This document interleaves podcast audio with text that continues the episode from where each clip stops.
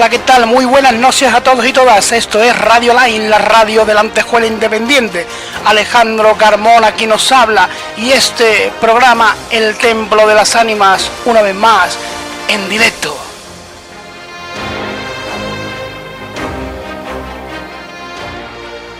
Hoy es nuestro segundo directo a través de, de YouTube, que solo tienes que suscribirte y activar la campanita si no quieres perderte nada.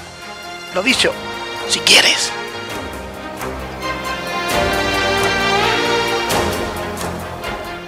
Para los amantes del podcast, sabéis que vais a seguir teniéndolo ahí en Spotify, en Ivos, en Apple Podcast, Google Podcast y en toda aquella plataforma que se os ocurra.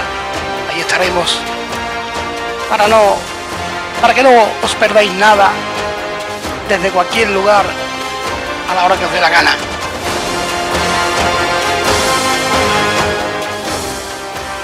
Y esta noche cerramos temporada de una manera muy muy muy muy especial.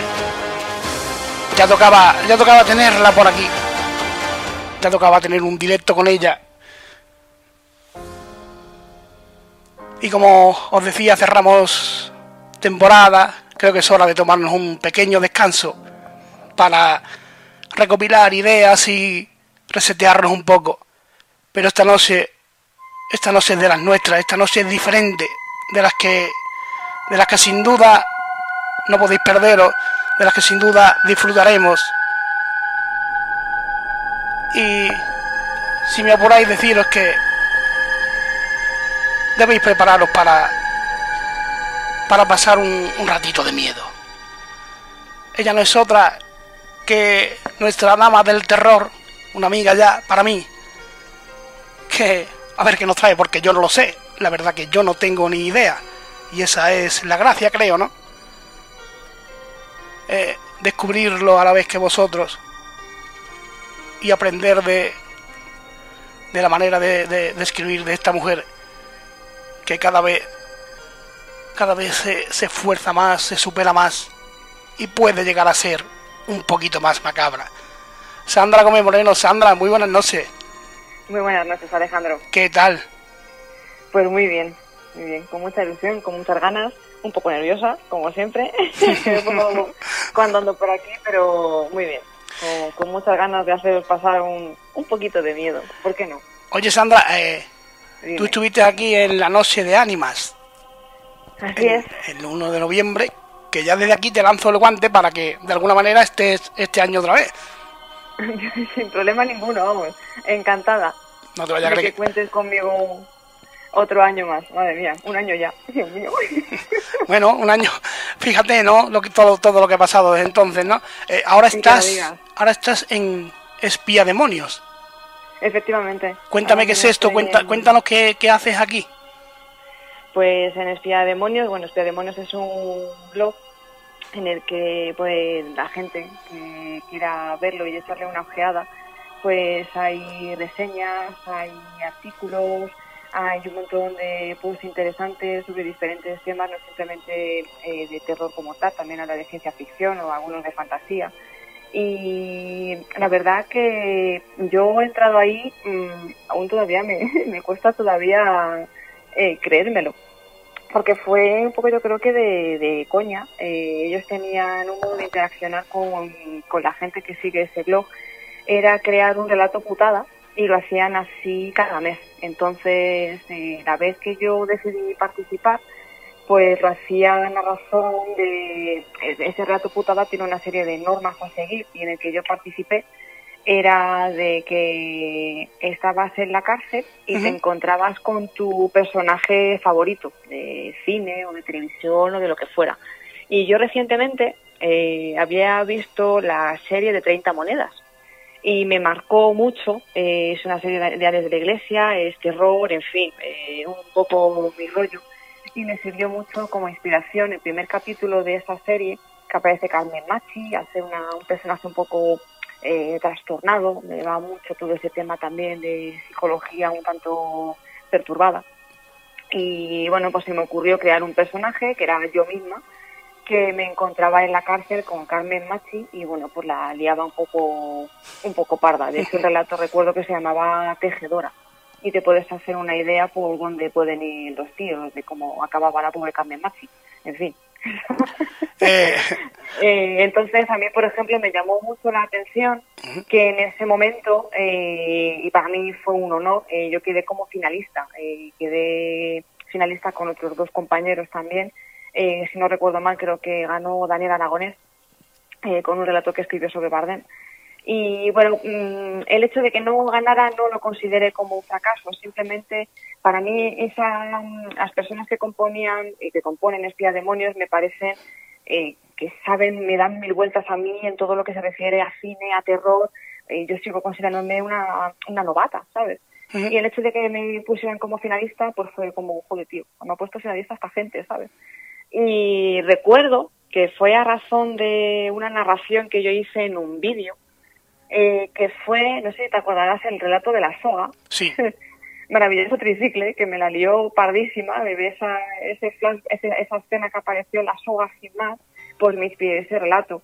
Y entonces, a razón de, ese, de esa historia, eh, Alberto, que es quien lleva todo el tema de redes y demás en Espía Demonios, pues me escribió para proponerme si quería entrar entrar con ellos y vamos de, cabeza y que fuera lo que Dios quisiera.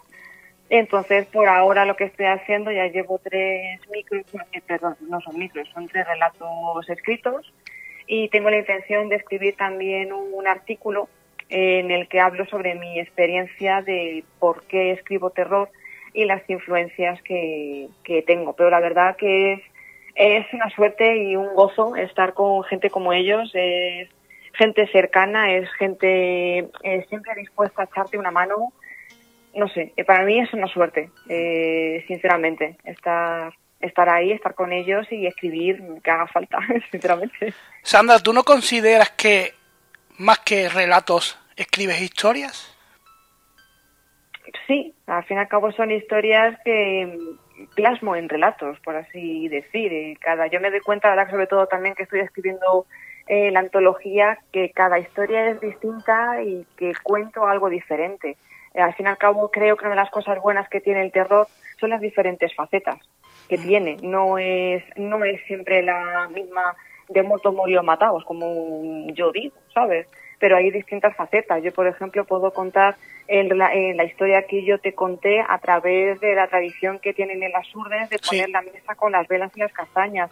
O estoy contando la historia de una familia que fue asesinada y está en una feria retenida y el niño quiere jugar con otros niños, pero la madre no le deja porque evidentemente el, es el espíritu de un niño y asusta a los vivos, por así decir o yo qué sé, o sea, lo bueno que tiene es eso. Entonces son historias que cuento en esos relatos porque lo bueno que tiene el terror es eso, o sea, es terror, pero tiene diferentes modos de contarse y de verse. Hay ahí como, como un pozo de, leyenda, ¿no?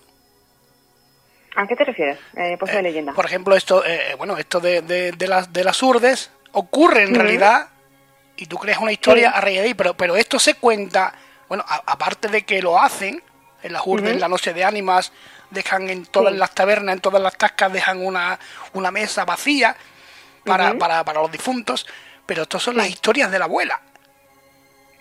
Sí, pero aunque sean historias de la, de la abuela, muchas veces tienen mucha vigencia. De hecho, si te das cuenta, lo bueno que tiene nuestro país, la riqueza cultural que tiene, es ese tipo de tradiciones que a día de hoy se siguen manteniendo.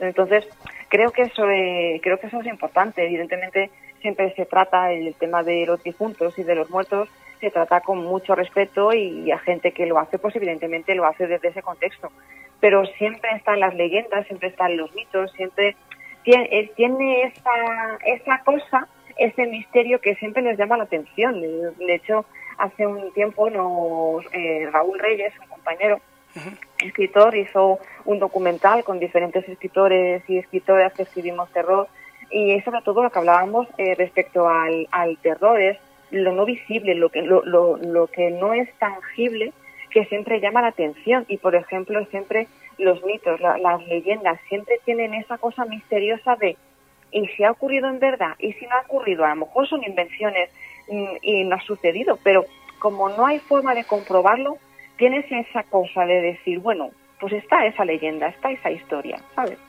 Yo creo que es importante. La clave podría estar en, estas historias antropológicas de, este país, para, para inspirarte. efectivamente, sí. Eh, Sandra, si metemos, bueno, eh, englobamos terror con, con, misterio, ¿no? Eh, es, un, es un abanico muy amplio en el, que, en el que te encuentras, bueno, desde, un, desde, el, desde el loco que está en el manicomio hasta el aparecido en carretera o el visitante de dormitorio o muñecos autómatas que, que cobran vida, que yo sé que te encantan, pero... Eh, Apenas. Dentro de todo esto, ¿con qué estás más a gusto tú? Uf, ¿con qué estoy más a gusto yo? Yo me he dado cuenta, a lo mejor lo que voy a decir es un poco macabro, pero sobre todo con el terror de muñeca sí. y con el terror relacionado con infancia, con niños. O sea, no sé por qué. De hecho, por ejemplo, el relato que escribí, el primer relato que escribí yo para Espía Demonios, el de Escaparate, está inspirado en Toy Story. O sea, una película infantil de niños. Yo no recuerdo si era la 3, la 4, ahora mismo no caigo en qué, cuál fue de esas películas. Pero fue ver la muñeca, fue ver los muñecos ventrílocos y me vino la inspiración divina. Y muchas veces incluso escucho a los propios niños que a lo mejor no son conscientes de que lo que dicen produce terror, pero hay hay veces que sueltan comentarios que son terroríficos. De hecho, yo tengo un micro inspirado gracias a un niño que soltó una frase que, mm, vamos, yo no estuve presente, me lo contaron tiempo después y yo me quedé diciendo, digo, pero de verdad, ¿ha soltado esto esta criatura? Sea, y, el niño tan pichi, ¿sabes? Pero yo lo que me da cuenta es eso, que me siento muy relacionada con el tema de, de terror infantil, tema de los circos, los payasos más bien lejos, ¿vale? Porque a mí misma me dan miedo. No, lo llevo, tengo que admitir que lo llevo bastante mal. Pero ese tipo de terror me, me gusta, al igual que me, que me dan escalofrío como a mí misma, pero me fascina. Pero, no sé por qué, me, me fascina. ¿Pero siempre es el niño el que sufre? Un poquito un poquito, llego a ser un poquito macabra. De hecho, tengo un relato pendiente de escribir que probablemente sea algo más que un relato en el que tengo que admitir que soy bastante cruel con los críos. Muy, muy cruel. De hecho, cuando lo escribí fui consciente, de hecho me metí una llantina considerable que dice, digo, eres una puñetera salvaje. Pero es que no puedo evitarlo, me sale solo, tío. No puedo evitarlo los, los niños y el terror es una es la combinación perfecta, ¿no? Eh, el problema que muchas veces los niños, cuando siempre dicen el hombre de saco, el monstruo del armario, el hombre que está debajo de la cama, eh, muchas veces no tenemos en cuenta que los niños, muchos niños, no quiere decir todos, ven muchas veces cosas más allá que los adultos no podemos ver. ¿Vale? Entonces, muchas veces esos monstruos, entre comillas, que nosotros denominamos, eh, los niños tienen una capacidad sensitiva que la mayor parte de los adultos carecen. Entonces, por ahí da mucho juego, o a mí personalmente me da mucho juego ese, ese tema, tanto muñecas, eh, monstruos del armario, hombre del saco. A mí es algo que mm, no voy a decir que me encante, evidentemente, eh, con su respeto a nombre de Saco, que por aquí no venga ahora mismo, ¿vale? además que una, es una leyenda real. Exactamente, es una leyenda real. Pero siempre me, me llama mucho la atención y últimamente me llama mucho la atención, pues eso, los típicos monstruos infantiles, temas de circo, muñecas, en fin, ese tipo de cosas que a la mayor parte de vosotros eh, aterráis o detestáis y no podéis verla y yo pues en fin las escribo divinamente. ¿Tú te, te, consideras promotora del insomnio? Pues no lo sé porque por ahora nadie me ha dicho que por culpa de mi relato no haya dormido. La mayor parte de la gente le dice que le encanta. que le gusta cómo escribo y bien. Por ahora no me ha dicho nadie, oye, bonita, que gracias por el relato que has escrito no he dormido. Por ahora. Eh, luego ya Dios dirá, no lo sé, sinceramente. ¿Tú, ¿Tú, has leído alguna vez algo tuyo con música de noche? Nunca, no me atrevo, no puedo. Pues ya te digo yo que yo sí lo he hecho. y, bien, entonces. Mm, bien, bien. Mm, no iba a decir la palabra, pero sí la voy a decir bien jodida. Eh, además, el tema de, es que el tema de los niños, eh, fíjate, ¿no? Eh, yo creo que el, Exorcista es una película que marca, marcó a toda una generación porque era una niña, El Resplandor era un niño, no sé, ¿no? Cuando cuando se mezclan esos fantasmas, esos, eh, eh, esas apariciones en, dormitorio, que algunas veces aparece un niño junto a la cuna de nuestro bebé y lo mira. Y de hecho hay, por ejemplo, hay una serie que vi hace un tiempecito, la de la, maldición de Hill House, que ahí, por ejemplo, también aparecen los personajes infantiles y los niños, que ya luego más adelante, con la mientras ve la, mientras ve la temporada, ves cómo van avanzando. Eh, hay escenas que mezclan niños y ciertas apariciones y demás, que a mí, tengo que ser sincera, me dieron auténtico pavor. Me dieron un pavor absoluto diciendo, madre de Dios, pero sí que es verdad que un recurso muy utilizado es todo el tema de, la infancia, de apariciones y demás. Ah, en fin. Eh, los niños son la parte inocente eh, y a ti... La parte inocente pero al mismo tiempo muy oscura, ¿eh? Ojo. ¿Define eso? Eh, lo que te acabo de decir. bueno, pero, pero, bueno pero, pero, pero, muchas veces son, son invenciones, ¿no? Eh, yo sigo pensando que muchas veces no son invenciones, eh, o sea, pueden ser invenciones y no tantas. Eh, repito lo que te he dicho antes, Alejandro. Yo considero que los niños tienen un poder sensitivo que ven más allá de lo que los adultos podemos llegar a ver. Pero, Entonces, a, como siempre los niños, pero a los siete años lo suelen perder. Mm, por lo general, sí suelen perderlo. Luego ya, evidentemente, si esa criatura si avanza en edad y eso continúa, ya hablamos de otro tipo de, temas. Pero por lo general los niños ya con 6, 7 años suelen perderlo. Pero hay niños que te cuentan que es que ha visto a tal persona en tal sitio o te lo describen o tal y por lo general el adulto, como suele ser bastante reticente a ese tipo de cosas, no suele creer básicamente nada, pues dice, venga, deja de ver tonterías, planito y claro, el niño se resigna diciendo, vale, pues yo he visto aquí a este señor anciano y me viene como a la cara. ¿Sabes? Eh, Entonces, al mismo tiempo que es inocente dentro de su inocencia, no tiene ese filtro, pero al mismo tiempo para el adulto es terrorífico. ¿Sabes? Eh, la muñeca Merceditas, que tanto furor causó por aquí, eh, puede ser puede ser tu, tu, tu obra maestra no lo sé, si lo, no sé si puedo considerarlo mi obra maestra. Yo sí sé que el relato de Mercedes vino por un micro, que tú ya sabes que vino por ese micro relato. Se lo envié a un amigo escritor, Ángel Barrios, al que le debo realmente esa, esa historia. A mí me dijo, dice, dame más, dice, no me dejes con este micro, cuéntame una historia. Y yo recuerdo que ese relato, no te exagero, estaba todavía viviendo en Madrid, estaba yo sola en la habitación y necesité escribirlo. Eh, tardé, no te exagero, no sé si fueron cuatro horas en escribirlo. Y cuando terminé de escribirlo, acabé llorando. O sea, porque fui consciente de la absurdísima barbaridad que había escrito. Y aparte de ese relato, tuve la, la gran suerte o el gran honor que lo cogiera la editorial Esqueleto, en el sótano, no, Esqueleto Negro. La antología era Esqueleto en el sótano. Y fue el primer relato que cogieron en una antología de terror tardaron mucho tiempo en dar la, eh, la, resolución del certamen. La verdad que me, quedaba un poco preocupada diciendo, madre mía, no sé si lo habré hecho tan mal que ni siquiera falta en la antología.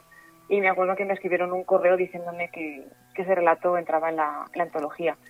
No sé si fue mi obra maestra o no, yo sí sé que fue el primer relato así más o menos largo y extenso que escribí, junto con el que está en la antología de, de Tim Pato, el de Llamador de Ángeles pero sí que es cierto que con ese relato mm, soy sincera que considero que me dejé la vida entre comillas. considero que fue muy bestia el relato de Merceditas. Eh, fue muy, muy cruel. No sé si te conté que, un, que un amigo tuvo que tirar la muñeca que tenía en casa ¿Qué dices? Madre mía. Sí, sí, sí. Tan- Eh, eh, bueno, a, a los pocos días me lo, me lo encontré eh, tomando una cerveza, una caña y bueno, y era incapaz de ver la muñeca que tenía, era incapaz de verla allí y la tuvo que tirar. O se- o no, no recuerdo si la tiró o se la llevó a, una, a un pequeño cortijo que él tiene porque él se dedica a la agricultura y, y tiene allí su, su arreo y no sé si creo que se la llevó o la tiró, no, no, no recuerdo muy bien lo que hizo con ella, pero, pero la quitó de la casa. Eh, eso te, eh, eh, eso, eso te, te honra, ¿no? Sí, sí. eh, Vamos, de hecho me acaba de dejar bastante Claro. sorprendida. Es que Me- no, no, me pues, porque... pe- pensaba que te lo había dicho. No, no, no, no, no lo sabía, cielo, no lo sabía. Eh, a ver, me honra mucho, a ver, eh, muchas veces, incluso cuando termino de escribir un relato y a lo mejor pasan un par de días eh, para volver a leerlo, pues si tengo faltas de ortografía, errores o lo que sea, sí que es cierto que algunas veces me da el típico escalofrío que digo, ostras, Federín. O sea, incluso a mí, eh, no es que me dé miedo porque sé lo que he escrito, pero sí la sensación de, ostras, que, que no eres suave, tía. Y entonces, precisamente, que me digas eso que, que hizo esa persona, pues sí que conseguí transmitir lo que, lo que pretendía, en realidad. O sea, que, a ver, pobrecillo, me da pena, ¿sabes? Pobre muñeca, que no tiene la culpa, pero bueno, en ese sentido me quedo satisfecha porque sí he conseguido el objetivo de transmitir ese miedo, transmitir ese mal rollo, pues eso, pues, en cierta manera lo que, lo que pretendemos al, al- al escribir terror, transmitir ese, esa- esas- esos sentimientos, esas cosas. Eh, ¿Tú piensas cuando escribes o fluye como un río? Fluye, fluye como un río. Y mi problema, entre comillas, es que, es que soy brújula. Entonces, a lo mejor tengo en la idea, tengo en la cabeza una idea sobre alguna historia y de repente, por lo que sea, decido cambiar y ya escribo según lo que ya he pensado y muchas veces, a lo mejor sin pensarlo. Que digo, vale, pues esto va por aquí, no, pues de repente te lo cojo y te lo cambio. Y me ha sucedido en algún que otro relato. De hecho, en el- uno que escribí, el que te, que te he mencionado antes, que en un principio iba a ser un relato corto, pues probablemente sea algo más, pero porque yo misma introduje muchos cambios y fui consciente que dije, digo, esto no se puede quedar en algo cortito. De ahí fui, eh, en principio lo escribí, de hecho de vacaciones, en la Torre de la Horadada, y cuando volví ya aquí a Vargas, a Toledo, lo revisé y me dije, no me cuadra. Lo cambié al principio y ya, pues bueno, pues ya he liado parda, directamente. Eh, yo sé que cuando estuviste de vacaciones también escribiste algo Escribí el del unicornio. y El eh, relato del unicornio. Ese es el que voy a probablemente, vamos, no sé si novelar o qué haré con él, pero lo voy a extender más, porque la he liado, la he liado un poquito. He metido una familia, una maldición, en fin, pues eso, el unicornio también por ahí tocando las narices. ¿me puedes contar un poco o lo digo yo? Eh, di tú, No, lo que quieras. Cuéntalo porque no quiero reventarlo. No, eh, por, a ver, simplemente he tomado, es un pequeño herbozo, simplemente. Es una familia eh, que vive por la zona de la playa, donde más o menos surgió la historia. Y nada, pues va sucediendo una serie de fenómenos extraños dentro de esa familia. Los, los bisabuelos pues tienen muchos hijos, fallecen prácticamente todos los hijos, simplemente sobrevive una. Eh, esa mujer eh, se casa, tiempo después pues tiene tres hijos, los dos hijos pues hay una trifulca entre, entre ellos, suenan disparos y de repente simplemente aparecen madre e hija. Y luego ya la hija eh, también se casa la muchacha y tiene un niño con una minusvalía eh, de nacimiento que no le impide caminar y bueno pues tiene que ir con una silla de ruedas. Entonces ese sitio, ya sabes tú cómo son los pueblos, los dimes, los diretes, que ese sitio está maldito, que no sé qué, que no sé cuántos y demás. Y la abuela de la chica, de Jairo, el hijo se llama, digamos, el niño que tiene el problema eh, de movilidad se llama Jairo, pues en resumidas cuentas eh, le dice la nieta, la, la, la- la madre a la hija, le dice que nadie monte en el carrusel. Eh, claro, ella diciendo que sí, que lo que tú me cuentas que tengo un hijo menos válido, evidentemente no se va a montar, me estás contando. Entonces hay uno de los momentos que para que su hijo no esté solo y se rompa un poco la maldición de la casa eh, como un gueto de que nadie entre y demás historias, pues abre eh, las puertas al, a los niños para que jueguen con, con el hijo y demás, ya que no puede salir y demás historias. Bueno, no puede salir, la madre considera que no puede, que no, ni puede ni debe salir. En el fondo sigue todavía un poco enquistado el tema de la gente metida encerrada dentro de, dentro de ese hogar. Entonces la madre se da cuenta de que los niños juegan con, eh, con el hijo, pero al mismo tiempo también pasan más tiempo con ese carrusel. Y se van dando cuenta los padres de esos chavales que los niños cada vez tienen menos vida, están más apagados, están, pues, mm, como un niño es vida, en resumidas cuentas, y de repente tú te das dando cuenta que tu hijo casi es un muerto en vida. Entonces, ¿qué sucede? Llega un momento que ese niño eh, o esa niña tiene un sueño y en ese sueño pues aparece una casa, se mete en una casa eh, cuyo recibimiento es una mujer con la boca y los ojos cosidos, empieza muy bien, y nada, pues se mete dentro de la casa, tiene una habitación, eh, está el famoso unicornio del carrusel, en este caso el unicornio con su verdadero aspecto, eh, sin ojos, con el cuerno roto, en fin, pues hecho, hecho un Cristo. Y lo que hace mi modificación fue eh, que los niños que sueñan con ese unicornio se quedan postrados en una silla de ruedas, como la maldición que tiene Jairo, eh, la maldición que tiene Jairo. Madre mía. Y lo que están deseando realmente esos niños, volvemos al plano terrenal, esos niños están deseando morir, porque ellos no pueden salir de ese sueño, es un sueño maldito que se repite una y otra y otra y otra vez, así hasta la eternidad, hasta que hasta que mueran. Lo más bien, ¿vale? Sí. Hola la, la España rural te sirve para inspirarte más que la urbanita? Sí. ¿Por? Con diferencia, no lo sé por qué. No tengo explicación, pero yo lo que sí sé, Madrid me inspiró mucho. De hecho, Arapile, antiguo centro de trabajo, fue una fuente de inspiración increíble. Pero yo recuerdo que muchos relatos los empezaba a escribir, no sé por qué, cuando entraba en Toledo. De hecho, cuando antes vivía antes de vivir con, con mi pareja aquí en, en, Barba. Él vivía con, su, con sus padres en otro pueblo de, de Toledo y hacía recorrido en, en bus. Y ese camino, yo no sé por qué, a mí me inspiraba, pero no te puedes imaginar de qué manera, Alejandro.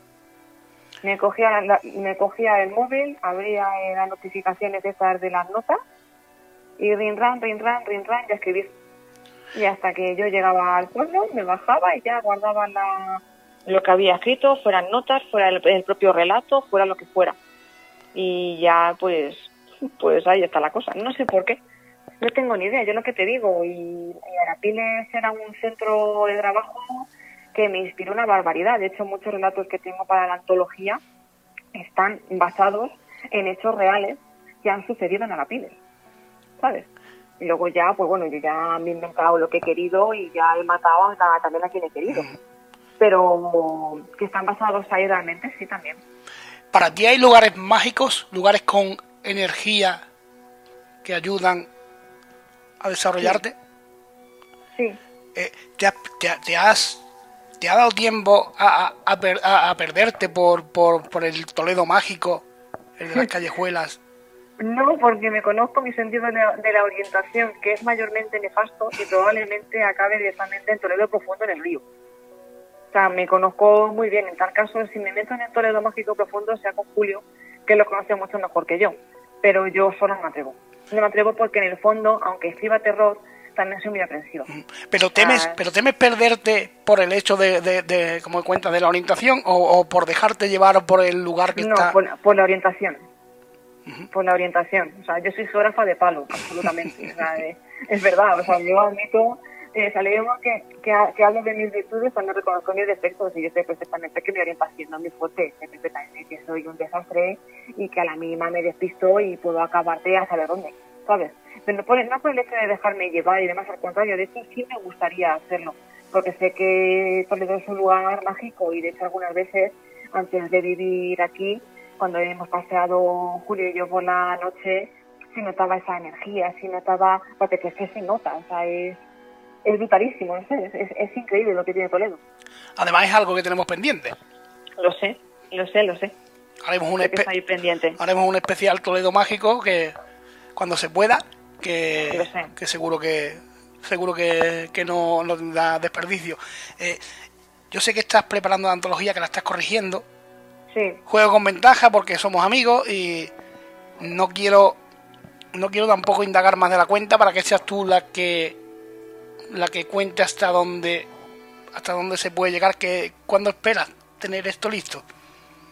Me gustaría tenerlo preparado antes de Halloween, aproximadamente por la fecha de Halloween. básicamente, así me acabo es una antología de terror y pues la intención es esa también. Es verdad que, bueno, eh, como dice el refrán, eh, Dios propone, el hombre dispone y llega a no sé quién y descompone. No me acuerdo bien exactamente cómo era el refrán. Pero bueno, eh, por ejemplo, en un principio la antología, fíjate tú, pretendía tenerla preparada para mayo, una cosa así, pero bueno, al final por la vida dio un cambio bastante importante y tuve que dejarlo aplazado. Ahora, por ejemplo, en, en agosto, que estoy un poco más tranquila, pues eh, ahora, por ejemplo, hoy, de hecho, he finalizado con la, con la, revisión de la primera parte de, la, de la antología. Entonces, pues bueno, eh, poquito a poco y al fin y al cabo estamos en agosto. hasta finales de octubre, principios de noviembre, yo creo que sí, sí creo que dará tiempo para, para poder publicarla. ¿Cuánto hay que ¿Cuánto hay que desechar de ahí? ¿Cuánto te va a dar pena no incluir?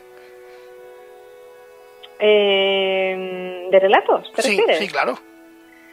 Eh, unos cuantos. De hecho, tengo uno que sí me gustaría poder incluir, pero a, día de hoy no puedo porque está pendiente de fallo de, un certamen. O sea, el resto de relatos, por ejemplo, eh, por así decirlo, me importa. De hecho, los que escribo para Demonios sé que son para Demonios, no tienen más intención de, por ejemplo, subir a la antología.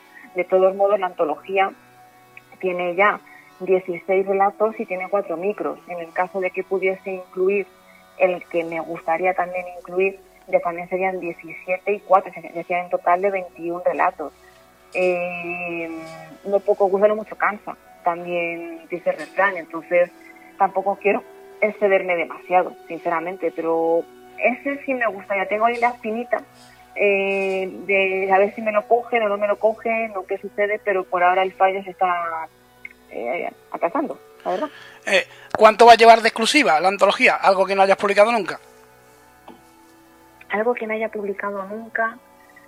Eh, tiene uno que ese para mí es muy, muy especial. Muy especial. Es el dato, de hecho, es el más largo de la antología y es el último creo que para creo que tanto para mí como para los lectores que vayan a leer esa antología ese relato es el colofón eh, perfecto para, para ella. Es, em, es largo pero al mismo tiempo yo lo leí el otro día por encima entonces está la corrección de la primera parte y considero que se lee solo. O sea no se hace pesado a, a lo mejor queda un poco mal que yo lo diga que al fin y al cabo también soy escritora. Pero ese para mí es muy especial y creo que hay otro por ahí, otro, otro que no es tan largo que también, que tampoco lo habéis leído ninguno. Pero el resto, por ejemplo, son los que están subidos en Twitter, que sí me apetecía recopilarlos y juntarlos y pues, darle la oportunidad de que también los lea otras personas que no tengan eh, la red social y que también tengan ese alcance. Eh, ¿Cómo te gustaría que te leyeran? Mm, que cada persona lo lea como considere oportuno. Si quiere ponerse a una habitación eh, a oscuras con una, con una luz tenue, ya sea una vela, sea lo que sea, y con música terrorífica, si luego duermen, bien. Eso ya es cuestión de, de gustos y de colores. Yo sé que a lo mejor hay gente que puede coger la antología y que sea más miedosa y que lo lea de día eso mm, en ese sentido es como lo que le decía a una compañera de trabajo. Mientras me lean, me da igual cómo, cómo, lo, cómo lo hagan, sinceramente hablando. Eh, no sé, no, no te ves que alguien o, que alguien o, ves a alguien leyendo tu libro junto a una hoguera como te decía antes como si fueran esas historias esas leyendas de la abuela tendría que ser tendría que ser mágico no eso vamos no sé se me acaba de poner los pelos como escarpiados simplemente de pensarlo. Eh, molaría, molaría mucho, la verdad. ¿Cuántas de estas historias, por ejemplo las que tú escribes, o las, que, o las leyendas que conocemos, quién sabe si son historias inventadas por alguien, ¿no? Que han tomado, que han tomado el, el cariz de leyenda, ¿no? ¿Por, qué no podría ser una de las tuyas?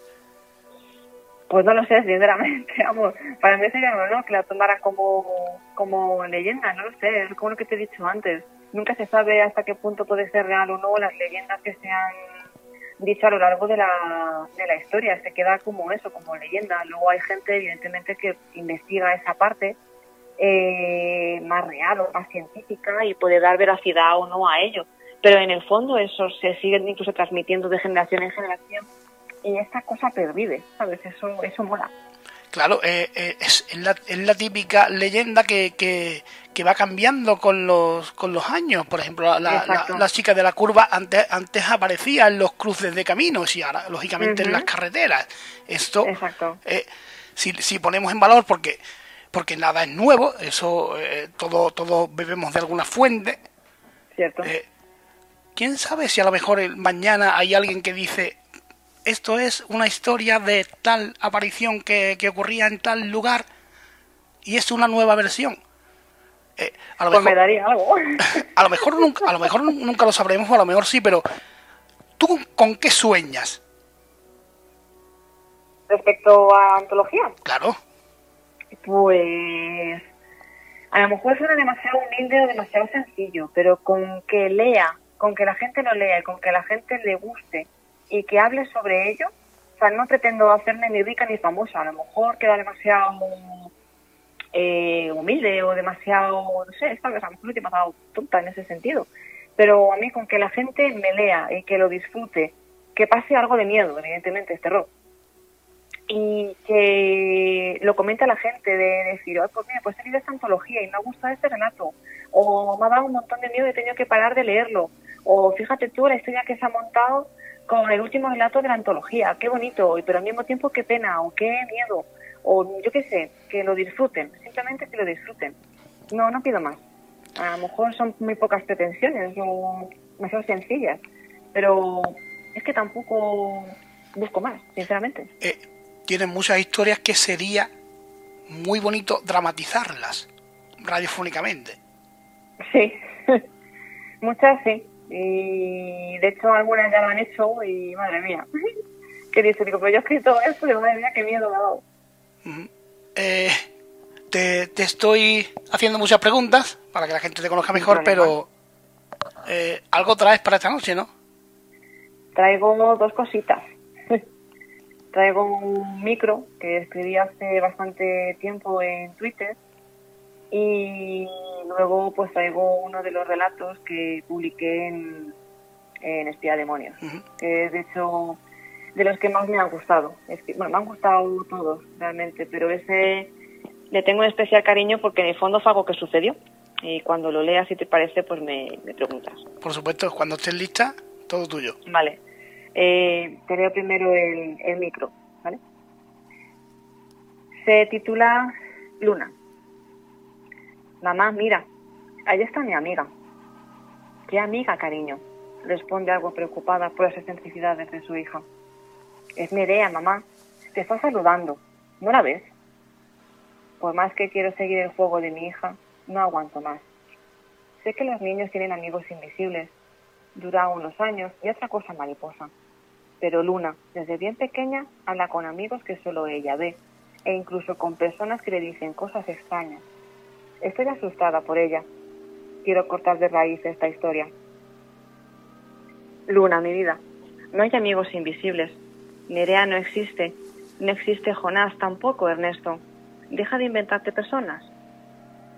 La niña cruza sus brazos y enfurecida me chilla. Sí existen. Yo les veo y ellos me hablan. Me cuentan historias. No te pueden decir nada porque no existen. Son personajes que tú te inventas para no aburrirte. Mentira grita rabiosa. Ellos me dan compañía y me cuentan cosas que van a suceder para así poder ayudar a otras personas. Ayudar. Me río con ironía. Te recuerdo que un día te pillé hablando con un tal Alejandro sobre la muerte de alguien. La niña me da una patada en la pierna. Las lágrimas surcan sus mejillas encendidas. No sé cómo reaccionar. No tienes ni idea, mamá. ¿Tener idea de qué? ¿Me puedes explicar de qué demonios va esto? Ese día el tal Alejandro me estaba hablando de cómo evitar tu muerte. Tu muerte. ¿Te enteras ahora? replica iracunda. Enmudezco. Miro su dolor. su rabia. Igual mi hija es especial. Me da su espalda. Vaya, no sé qué decir, perdona. Pero me preocupo por ti, tienes que entenderlo. ¿Quieres que hablemos con más calma? La escucho llorar unos segundos. Al poquito tiempo, Luna enmudece.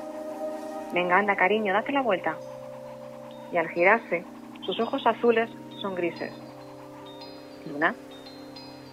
Su mirada se posa fijamente sobre la mía. No pestañea. Sus ojos apenas tienen brillo. Hija, ¿por qué me miras así? Y sin abrir sus finos labios, una voz, propia del Averno me responde. No soy Luna, soy Alejandro del que te acabas de burlar. Tu niña tiene un don que la diferencia del resto. Puede hablar con los muertos y ayudar a quien le rodea. Y hace tiempo evitamos tu muerte. Pero he visto tu necedad y hemos tomado una decisión. No soy capaz, no, soy capaz de hablar. Mi hija es medium. Evitaron mi muerte. ¿Qué decisión? El ente que está dentro del cuerpo de mi hija se ríe con cierto sarcasmo. Antes bien que te reías y la y la increpabas, y conmigo enmudeces. Eres más cobarde de lo que yo creía. El rostro poseído de luna me mira de arriba a abajo. Me quiero morir de pena. No te preocupes más por ella. Estará bien con nosotros. ¿Con vosotros? Ni loca. Doy un paso hacia donde está mi hija, pero no puedo moverme. Ni loca tú, mala madre.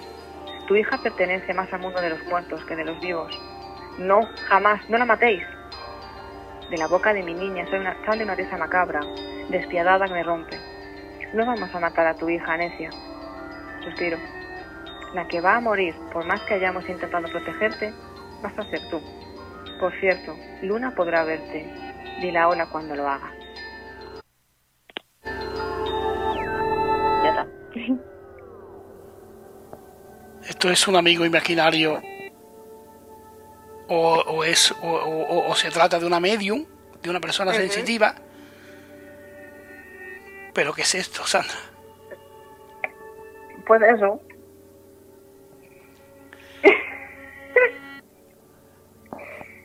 Otra vez, mía, reacciona Alejandro. otra vez los niños, otra vez. Exacto, otra vez los niños. Eh, ¿Cómo se te ocurre esto? Pues, de momento. Eh, pues la verdad que no recuerdo muy bien cómo se me ocurrió. Eh, fue una época en la que estaba muy, muy inspirada. eh, creo que fue en Arapiles, eh, donde se me ocurrió y de camino pues tenía que escribirlo. Y pues, pues lo escribí, sin más. Me metí en el personaje de una niña que veía a los espíritus, la madre no la creía y llega un momento pues que ya ese momento la madre eh, no tiene paciencia para supuestamente no aguantar las tonterías que tiene su hija y ya pues eh, se, se comete todo en su contra por así decir en el sentido de vamos a ver la hija te está intentando ayudar para que no fallezcas pues no haces caso pues te matamos queda un poco feo decirlo vale pero es pero eh, es un poco llevado, llevado al extremo el, el, el- Sí. el hecho de, de- de- de la persona sensitiva, que eso existe. sí correcto que existe claro que existe Pero claro, eh, eh, por norma, eh, la madre o el padre, le- quien sea, le, le dice eh, no hagas caso de esto o, o le quita importancia. efectivamente Pero, pero en este caso es, el sentido más macabro, claro, como... Sí, sí, bueno, así en modo simpático como soy yo cuando quiero. Eh, oye, ¿tú, tú, tú, ¿tú sueñas por las noches con tu personaje? no, Eso, eh, Nunca. eso que le quitas. nunca he llegado a, a soñar con los personajes que escribo, nunca he llegado a, a soñar con ni, con ni con personajes, ni con situaciones, ni con nada. Sea, creo que tengo una capacidad de desconexión subconsciente estupenda. O sea, porque vamos, de hecho yo realmente yo caigo en la cama y caigo como un tronco. O sea, no, y si sueño, pues son otro tipo de cosas. Y no tiene absolutamente nada que ver ni con mis relatos, ni con mis historias, ni nada. Y de hecho, por ejemplo, muy pocas veces los sueños me han servido de inspiración, que a lo mejor hay gente que el hecho de dormir sí le inspira en historias o en relatos o demás. A mí, por ejemplo, nunca.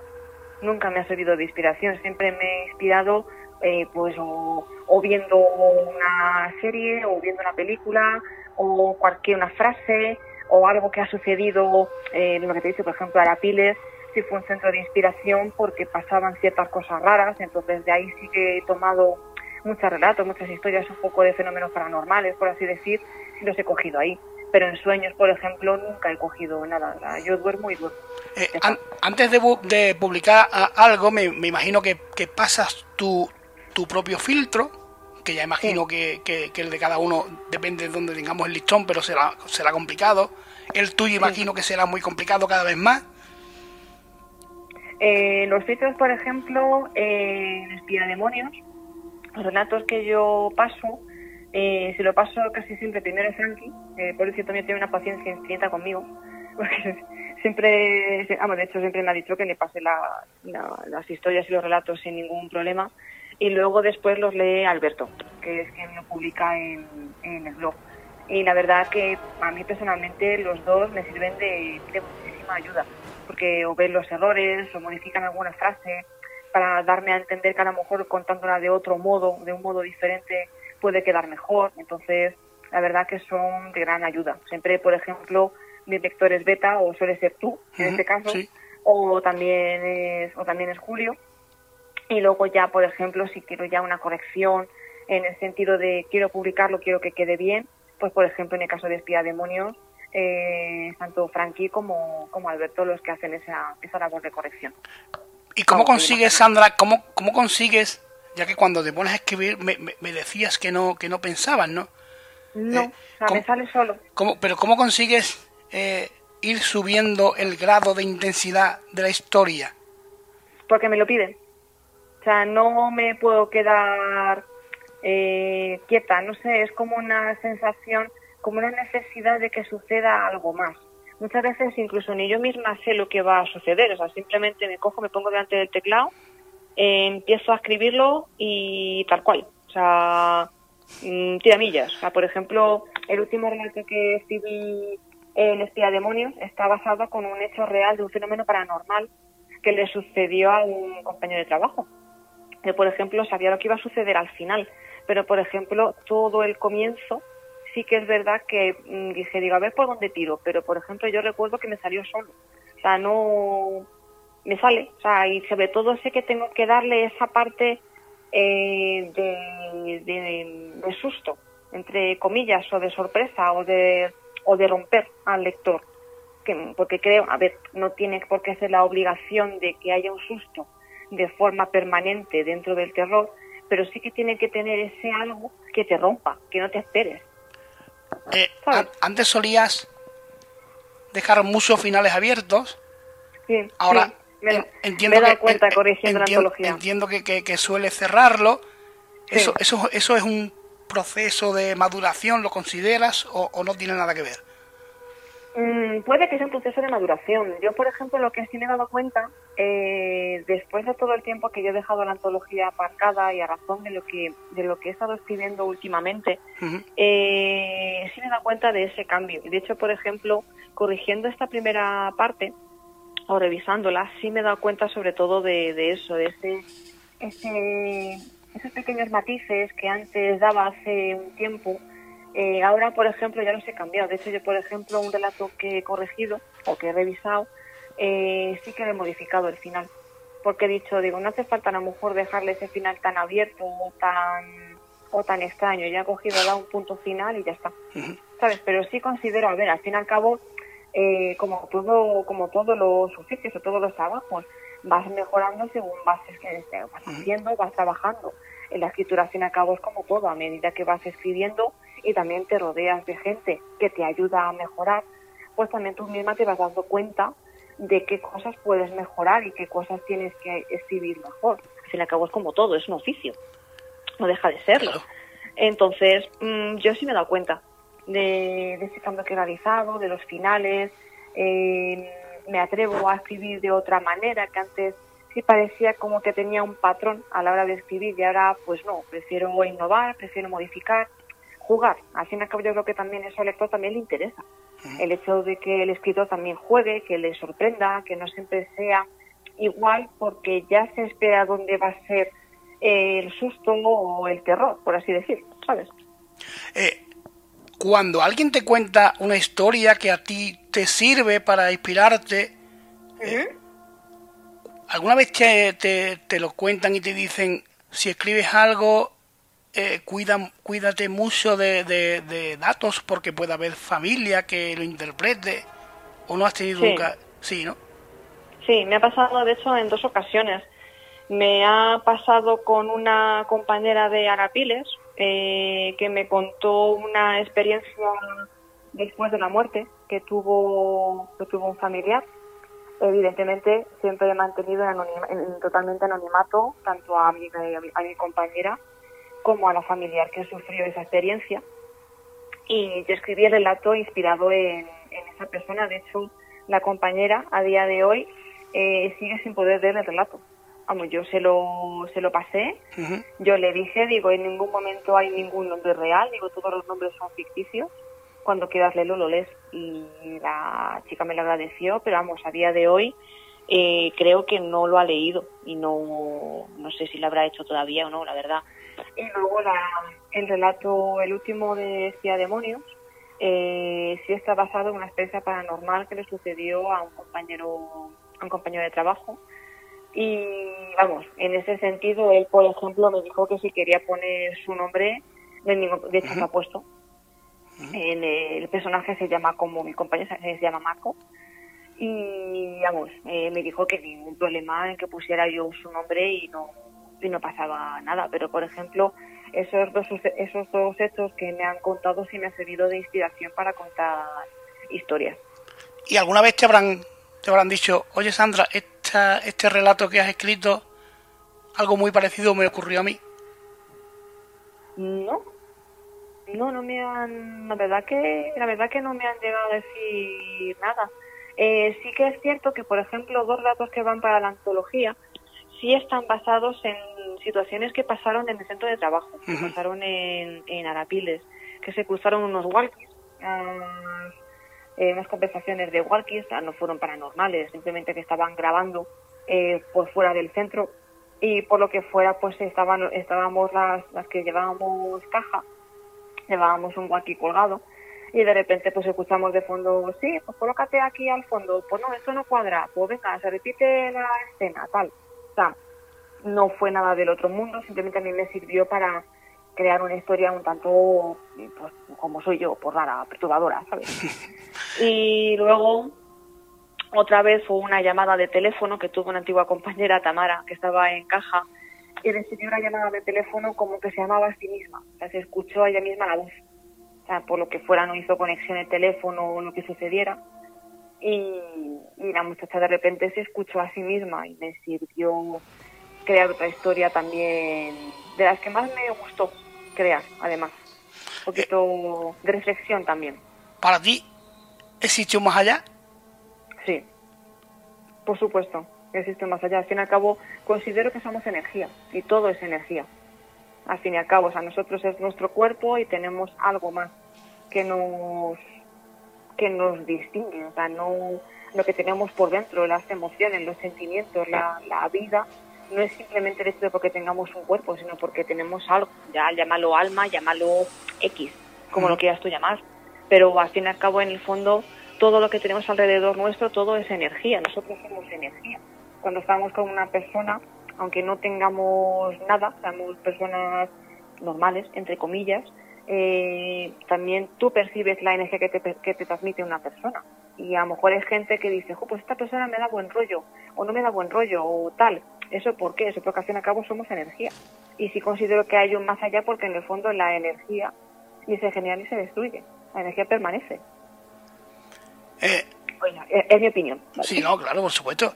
Eh, ¿Hay lugares que, te has sentido incómoda hasta el punto de tener que salir?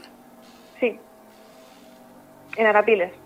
De hecho, me pasó en un lugar, eh, no recuerdo me pongo mala, en una zona de paso entre almacenes. Era el centro de Arapiles tenía dos plantas y subiendo a la primera planta, eh, la zona entre almacenes se conectaba el almacén de caballero y señora. Había una zona intermedia que los comunicaba que era un espejo y un pequeño, un, pasillo muy estrecho. Y yo recuerdo una de las veces eh, que no sé qué, qué, fui a hacer, porque realmente no me correspondía ir ahí, pero bueno, eh, pasé y me tuve que estar para atrás. O sea, no soportaba el estar ahí. Dice, digo, yo me doy la vuelta por la tienda y porque también conectaba el, el almacén, tanto uno como otro conectaba también por la tienda. Y preferí salir y rodearlo por completo, que tardase más tiempo, que pasar por esa zona. Y de hecho siempre que me decían, vete al almacén eh, tal a la zona cual de caballero para coger no sé qué, yo iba por tienda, nunca iba por dentro, porque no, o sea, precisamente esa zona no soportaba. O sea, me, me ponía mala. ¿Por qué? Ni idea, pero no soportaba, no podía. Eh, ¿Tienes otra historia preparada que nos vamos por los, nos ponemos a hablar y nos vamos por los cerros de Úbeda? Yo, me, yo me canso de preguntar y tú no, y tú no paras de responder, así que eh, a ver, si me preguntas yo te respondo, conmigo, no, a ver. Eh, ¿Tienes algo por ahí, no? Sí, tengo el segundo relato que escribí para Espía Demonios, que se titula Quien siembra vientos. Pues, todo tuyo. Vale, un segundín. Mírala, no sé qué se piensa. Va siempre de punta en blanco, pero en el fondo es una pordiosera, una muerta de hambre. Si no fuera por los dineros que el esposo se gasta en ella. De verdad, qué mujer más insoportable. Todo el día detrás de la cocina juzgando a los demás. Ni que tu vida fuera mejor, querida. Me van esas niñas, provocando, menudos escotes y cómo se mueven. ¿No les la vergüenza? Amalia, por Dios. Que la gente se va a dar cuenta de que estás cotilleando de sol a sol. Ponte a leer, a ver la tele o llama a tu amiga Soco Hace mucho tiempo que no sabes de ella. Silencio. Cierro la cortina. Suspiro y giro mi cuerpo hacia el comedor. La vida ha cambiado demasiado rápido, pero a peor. No me acostumbro a tantas cosas nuevas. No para un cuerpo viejo y maltrecho como este. Miro hacia el dintel de la puerta que lleva al pasillo. Me quedo ensimismada observando un punto fijo como si no hubiera nada, pero lo veo todo Siento como la herida abierta de mi corazón sangra. Muevo la cabeza y quiero sacar de mi pecho la tristeza que devora y corroe mi alma. Me doy la vuelta para mirar por la ventana. Es mi único entretenimiento. No quiero pensar. No ahora. Corro el visillo y veo a una pareja tomar una cerveza en la terraza, que prácticamente queda enfrente de mi ventana. Sonríen. Se les ve felices, enamorados, juntos. Mierda, joder. Cierro de manera brusca la cortina y la chica se da cuenta de mi movimiento. No me muevo, no soy capaz. Tengo la respiración entrecortada. Cierro los ojos y digo en voz baja. La he cagado, Emilio. La he cagado. La, tristeza me invade. Si no fueras tan envidiosa, querida. Me da tanta rabia, tanta. No soporto ver a la gente feliz mientras me muero de asco en esta casa. Pues sal. Nada ni nadie te, ata a este lugar. Ojalá no te hubieras muerto, Emilio. Te echo tanto de menos. Tu ausencia me es insoportable. De pronto, a mi espalda, escucho unos pasos y una brisa me acaricia la nuca. Sé que estás ahí, poniendo en orden mi caos, mi locura y mi tortura. Odiabas que cotilleara, que me metiera en la vida de los demás, pero al menos me escuchabas pacientemente. Ahora ya no estás. Bueno, no sé la forma en la que me gustaría que estuvieses, cariño.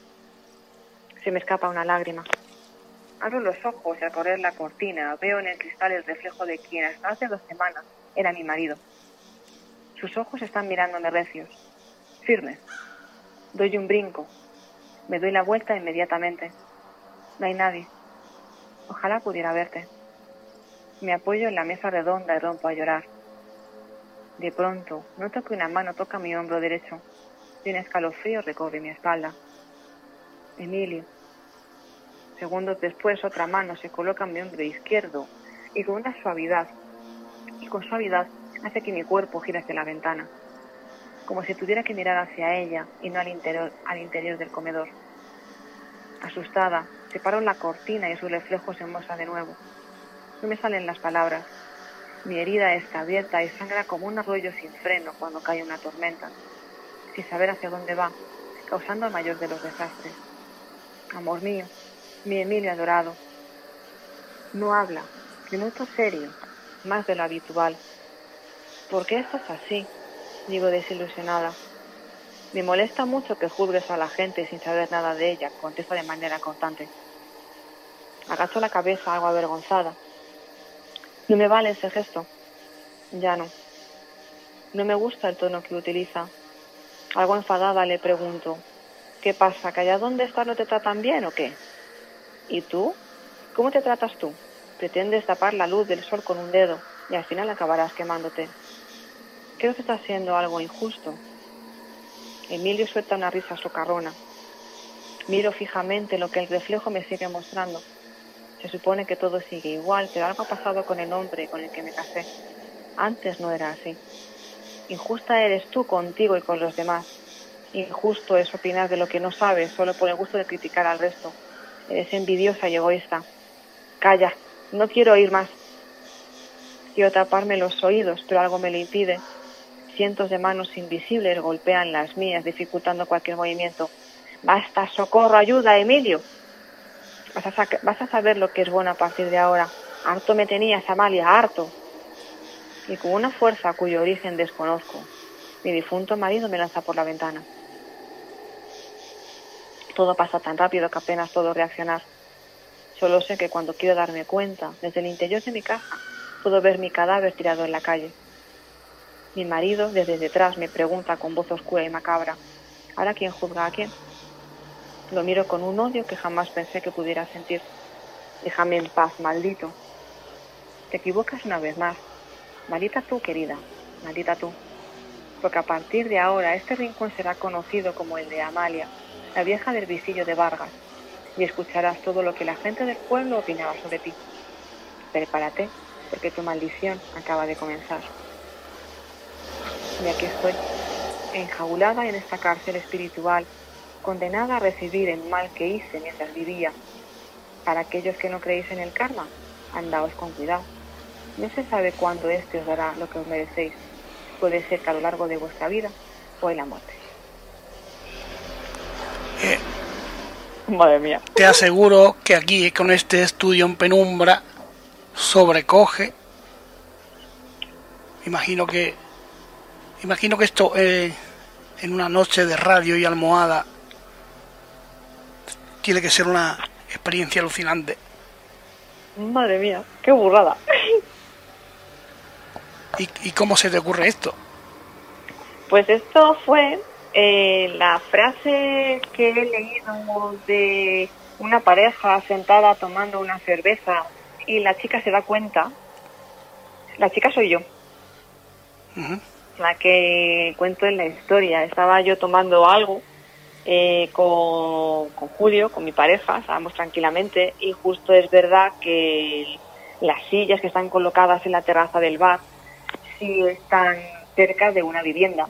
Entonces yo me di cuenta del movimiento de, la cortina. Y claro, yo dije, digo, coño, digo, hay alguien mirándonos. Y entonces me dijo Julio, dice, sí, dice, por lo general, dice, hay una mujer que suele pues, cotillear, suele mirar habitualmente por, por la ventana. Y pues nada, seguimos tomando algo tranquilamente, pero bueno, tranquilamente y ya mi cerebro estaba yendo a mil por hora eh, creando esta historia. De hecho, pues, no sé si la escribí pues eh, la misma tarde o la mañana siguiente, que estaba ahí ya rumiando. Y eso fue realmente como me surgió la historia. Luego ya, pues bueno, lo, de, lo del marido que le manda por la ventana y demás, pues bueno, ya el resto de, de mi de olla, pero vamos, en la parte normal, en la que, tomo cerveza, eh, está basado, o sea, es, verídico, está, fue, o sea, me sucedió. Es, es impresionante, Sandra. Es una maravilla porque, porque tú te crees lo que haces. Y eso Creo es, en lo que hago. Y eso es la eso es la máxima aspiración que puede tener una persona, creer en sí mismo. Sí. aunque muchas veces el impostor y el miedo me, me coma el tarro. Sí, pero, pero, eso es algo, eso es algo que tenemos todos, es inevitable. es inevitable, pero sí que es verdad que, que creo en lo que hago. Al fin y al cabo, a mí, yo siempre lo he dicho y suena irónico, escribir de la muerte me da la vida.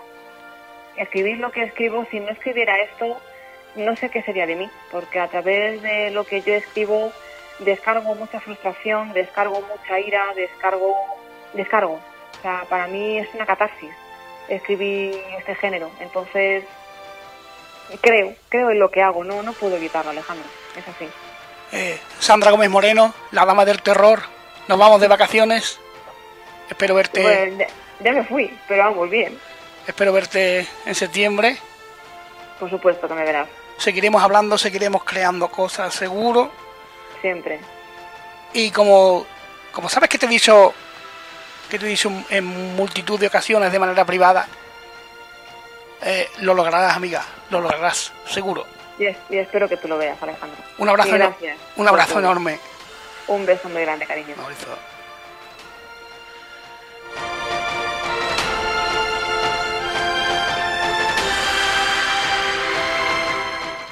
Bueno, amigos y amigas, pues hasta aquí el programa de hoy, la temporada que ha sido larga, 33 programas, ¿quién me lo iba a decir cuando comenzamos en el 24 de septiembre hablando con hablando con la buena gente de la isla de La Palma en plena ebullición del volcán, que por cierto por ahí lo tenéis, porque no tiene desperdicio. A donde hemos llegado, no quiero no quiero nombrar a nadie para no para no olvidarme de ninguno porque sería injusto.